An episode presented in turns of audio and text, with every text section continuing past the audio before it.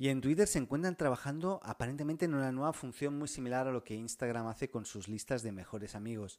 Y es que la compañía parece estar trabajando en una funcionalidad para compartir tweets con una selección de no más de 150 personas, limitando la lectura del tweet solamente a aquellos que seleccionemos.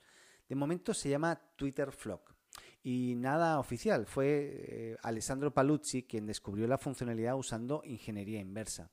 Según afirma este desarrollador, con Twitter Flock podemos añadir hasta 150 personas de nuestra elección eh, a esta lista, pudiendo hacer que solamente esas personas puedan ver los tweets. Además, tendremos la posibilidad de actualizar la lista en cualquier momento, ya que si eliminamos a una persona no podrá ver más esos tweets ni las notificaciones relacionadas. Con estos cambios veremos cómo Twitter se acerca cada día más a funcionalidades de privacidad y generación de comunidades de nicho o más cercanas. Veremos cómo evoluciona.